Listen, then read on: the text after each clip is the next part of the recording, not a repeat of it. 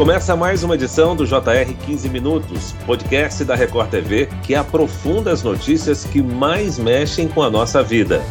O custo de vida do brasileiro tem ficado cada vez mais caro. Depois do aluguel, da cesta básica e do combustível, os remédios também sofreram reajuste nos preços. Os medicamentos subiram quase 11% e o consumidor deve preparar o bolso para uma correção nos valores dos planos de saúde. A ANS, a Agência Nacional de Saúde, ainda não anunciou qual será o índice, mas projeções indicam um aumento de até 18% a partir de maio, o que justifica esse reajuste, hein? Como o aumento pode afetar os planos coletivos? Para entender essa inflação no setor, vamos conversar com o advogado e analista do Programa de Saúde do Instituto Brasileiro de Defesa do Consumidor, doutor Matheus Falcão. Bem-vindo, doutor. Olá, Luiz Fara. Olá, Catarina. Olá a todos que nos acompanham. Satisfação estar aqui com vocês. Pois é, quem nos acompanha nessa entrevista é a repórter da Record TV, Catarina Hong. Catarina, esse aumento nos medicamentos e no plano de saúde poderá pesar no bolso dos clientes individuais? Oi, Fara. Oi, doutor Matheus. Obrigada pelo convite. É um prazer estar com vocês aqui no podcast. Mas vamos lá falar de um assunto que tem assustado os brasileiros. O preço dos medicamentos teve um reajuste de quase 11% no começo desse mês, mas o consumidor já precisa pensar em um outro impacto no orçamento familiar também, os planos de saúde individuais. A ANS ainda não confirmou de quanto vai ser esse reajuste, mas se estima seja algo em torno de 18% e já começa a valer no mês de maio. É aplicado no mês de aniversário de contrato do cliente, né? Né? A ideia é tornar o segmento atraente para as operadoras, Fara.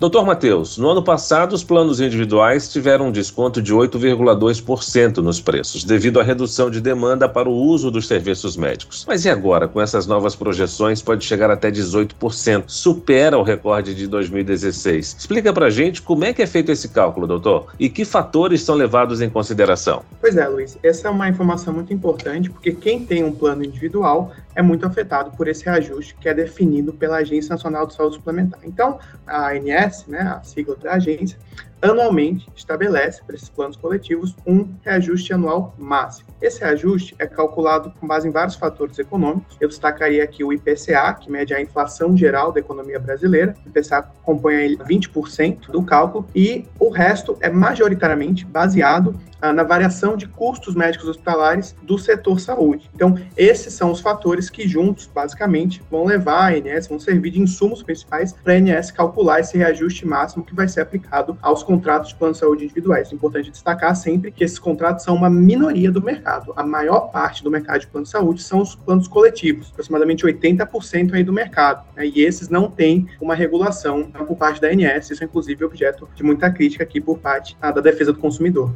Doutor Matheus, a ANS pode aumentar ou diminuir o plano sempre que achar conveniente? Se bem que eu nunca vi diminuir plano. Na verdade, não. A ANS define esse reajuste para os planos individuais uma vez ao ano, com base nessa fórmula. É uma fórmula auditável, ou seja, ela pode ser replicada por outras entidades de controle, então é tudo bastante regrado. Essas projeções, inclusive, que estão sendo anunciadas por consultorias, é importante destacar esse ponto, elas não estão confirmadas pela agência. É muito comum, inclusive, que o próprio setor anuncie projeções para o reajuste que depois não se revelem, né? Projeções que são mais elevadas do que vai acontecer. Mas ainda assim, mesmo um reajuste aí, vamos dizer assim, na casa dos 8%, como foi outras vezes, acaba afetando o bolso consumidor, então é importante ficar atento. O senhor explicou as diferenças de planos, doutor Matheus. Muitos usuários dependem deles, fazem tratamentos e seguem acompanhamento. Por conta da crise, tem todo um esforço aí para conseguir pagar. Há uma forma deles entrarem em contato com a operadora para eventualmente conseguir segurar o atual preço? Preço, existe possibilidade de negociação? Esse é um ponto muito importante e a gente sempre orienta as consumidoras, os consumidores a assim tentar a negociação. É importante ter em mente, no primeiro momento, que a maior parte dos contratos ah, são os planos coletivos. Né? Esses planos não têm uma regulação de reajuste por parte da ANS. Inclusive, é uma demanda do IDEC e outras entidades de defesa do consumidor que a ANS mude a sua interpretação e passe a regular de uma forma um pouco mais protetiva aos consumidores esse reajuste. Mas ainda assim, as operadoras têm liberdade para dar o reajuste nesse momento e elas costumam costumam dar reajustes muito mais elevados que os individuais. Né? Nós temos aí casos de reajustes que facilmente chegam à casa dos 20%, para não dizer números muito mais altos, 60%, 120%. Já tivemos até um caso extremo que vimos aqui de mais de mil por cento de reajuste. Quando consumidor recebe esse reajuste de plano coletivo, nós orientamos ele a questionar a operadora. Porque a operadora tem um dever, de acordo com o Código de Defesa do Consumidor, de transparência para com o seu consumidor, né, de apresentar uma justificativa para aquele cálculo percentual. Uma justificativa que o consumidor consiga entender. Se a operadora falha em apresentar essa justificativa, o consumidor deve sim tentar questionar a operadora, negociar e, nessa negociação, conseguir uma redução do percentual. Depois da negociação com a operadora, que às vezes funciona, mas também pode ser uma redução muito pequena, se o consumidor ainda assim sentir que a operadora não conseguiu justificar e que ele está tendo um reajuste muito elevado, ele pode, por exemplo, buscar uma entidade de defesa do consumidor, como o PROCON, reclamar na Agência Nacional de Saúde Suplementar, ainda que neste momento a agência não entenda que esse reajuste é regulado,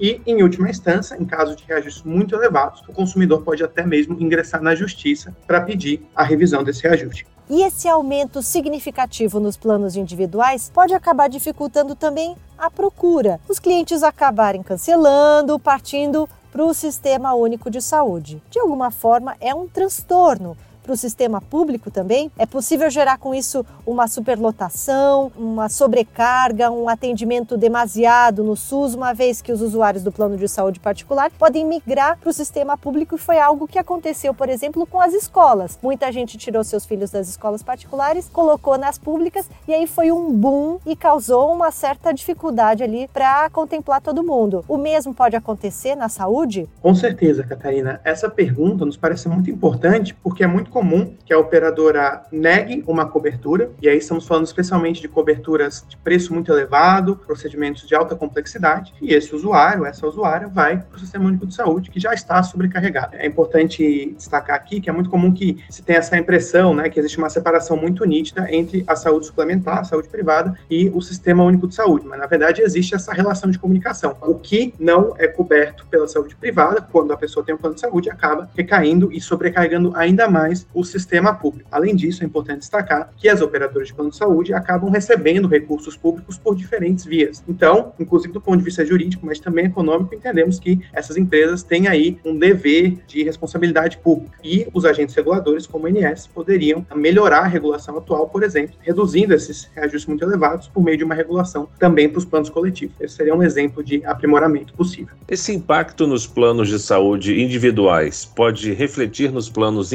empresariais e coletivos, as empresas privadas podem ter que arcar com esses custos também, doutor? Isso acontece especialmente no mercado de planos coletivos. É importante destacar que a maior parte dos planos de saúde coletivos são planos empresariais, ou seja, são aqueles planos que as empresas contratam para os seus funcionários para fornecer o plano como um benefício trabalhista. Então, acontece sim desses aumentos impactarem não apenas no bolso do consumidor, mas também no orçamento das empresas, gerando aí um efeito cascata que acaba impactando toda a economia brasileira, especialmente as empresas que contratam plano de saúde para os seus consumidores, mais uma justificativa também para nós termos uma regulação um pouco mais precisa nesse ponto, nesse aspecto do reajuste. Doutor, e recentemente surgiram os planos de saúde mais populares, né, que oferecem uma cobertura básica com preço mais em conta. Como é que eles são? São confiáveis? É uma boa opção? Nós temos que tomar muito cuidado com esses planos, porque muitas vezes, esse é um primeiro ponto, oferta-se algo como se fosse um plano de saúde, mas não é um plano de saúde. Uma orientação importante para a consumidora, para o consumidor que nos acompanha, é que todo plano de saúde tem que ter um registro na ANS. E se você entra no site da operadora ou da empresa que se diz operadora, ela precisa ter um retângulozinho preto escrito número ANS, e aí você consegue ver que você está de fato diante de um plano de saúde. Por que, que isso é muito importante? De acordo com a lei de plano de saúde, a lei 9656 de 98, os planos de saúde todos precisam cobrir todas as doenças da classificação internacional de doenças. Então é muito importante sempre contratar plano de saúde que tem o registro da ANS, porque essas operadoras têm essa obrigação obrigação legal de cobrir todas as doenças da classificação internacional de doenças. Não existe muito espaço para segmentação para oferecer plano de saúde com cobertura menor. Pois é, há o impacto da inflação em diferentes áreas. Os combustíveis já tiveram duas altas esse ano, a conta do supermercado está mais cara e outra, o aluguel também. O preço dos remédios aumentou ainda. Como já foi dito no início do nosso podcast, o governo federal autorizou um aumento de quase 11% no preço dos medicamentos. Cerca de 13 mil tipos de remédios podem ser atingidos por essa nessa alta. Doutor Matheus, esse aumento poderá ser sentido pelo brasileiro de forma imediata? Não de forma imediata, mas é importante destacar, como você falava, não é, Luiz, que o preço do medicamento está aumentando e isso gera um impacto muito significativo no bolso do consumidor. A última pesquisa de orçamento familiar do IBGE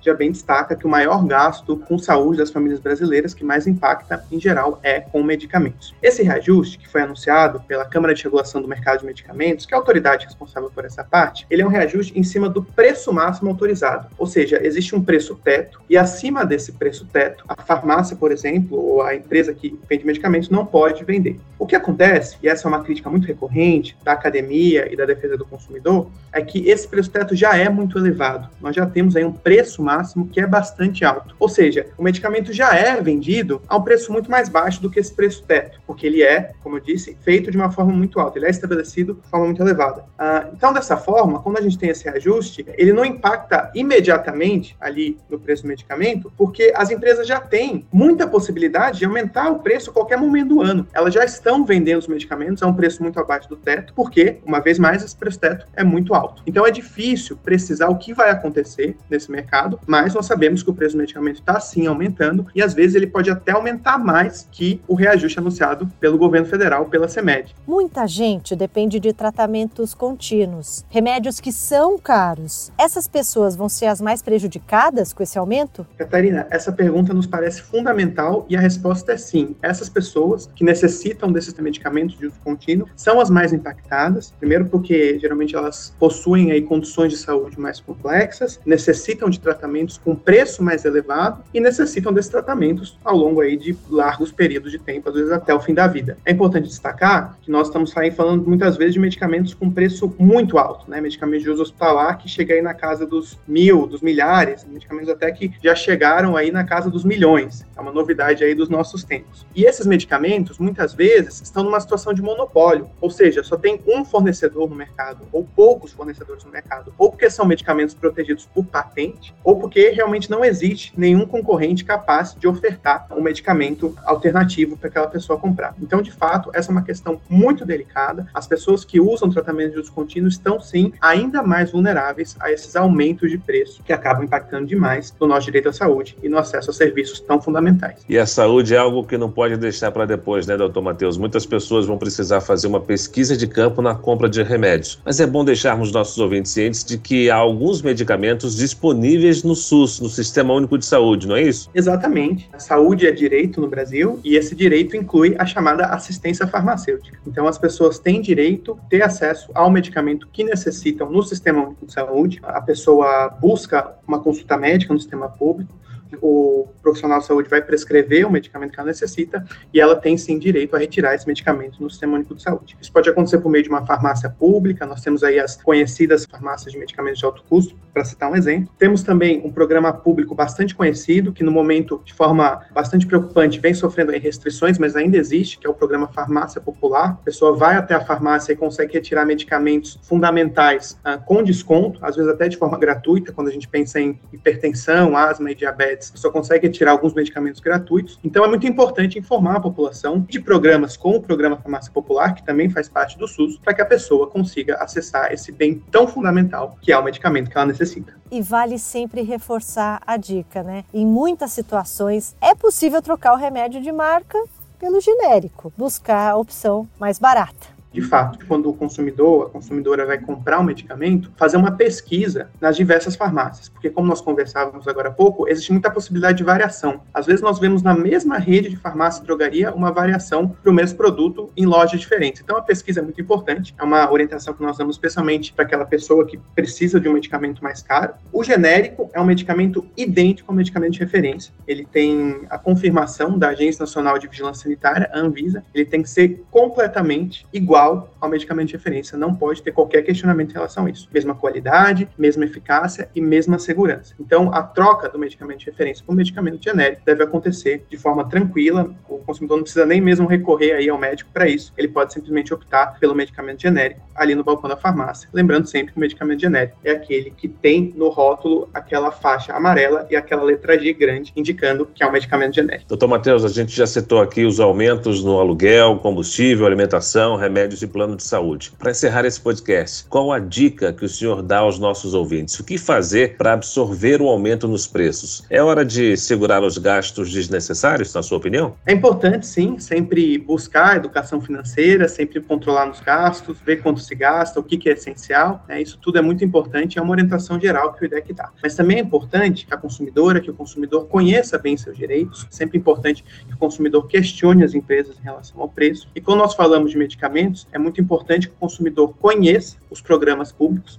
o Sistema Único de Saúde, que garante o direito garante o acesso universal à assistência farmacêutica e tem vários programas para ofertar esse bem tão fundamental para as pessoas que precisam. Muito bem, nós chegamos ao fim desta edição do 15 Minutos. Agradeço a participação do advogado e analista do Programa de Saúde do Instituto Brasileiro de Defesa do Consumidor, doutor Matheus Falcão. Obrigado, doutor. O IDEC agradece. Agradeço também a presença da repórter da Record TV, Catarina Hong. Obrigada, Fara. Obrigada, doutor Matheus.